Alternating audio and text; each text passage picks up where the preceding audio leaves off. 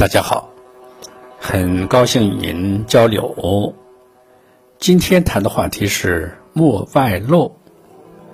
我们老家有一种说法，称爱炫耀和显摆的人为漏精，并对这种人充满了厌恶。想想也确实如此。别说你未必有真东西。就算有真东西，也宜别外露为好。比如说，人太露富了，容易招致盗窃；太露财了，容易招人嫉妒。还有，女子穿的太露了，容易招人戏耍等等。易经上讲的。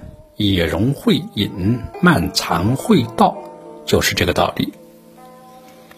而藏而不露、韬光养晦这种做法，不仅是成功之道、平安之道，也是一种很高的修养境界。佛教上讲，修行的境界分为六个层次。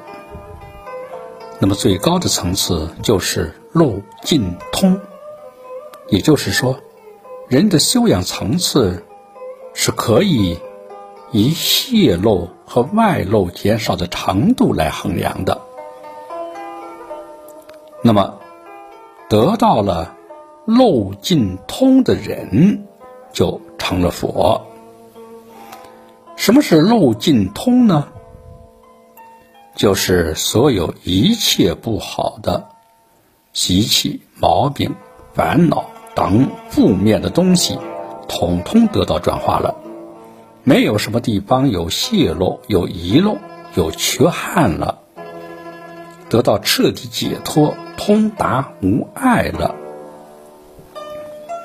而如果有漏的话，那就如同像没底儿的桶里装水，像。有漏洞的兜里装钱一样，会劳而无功的。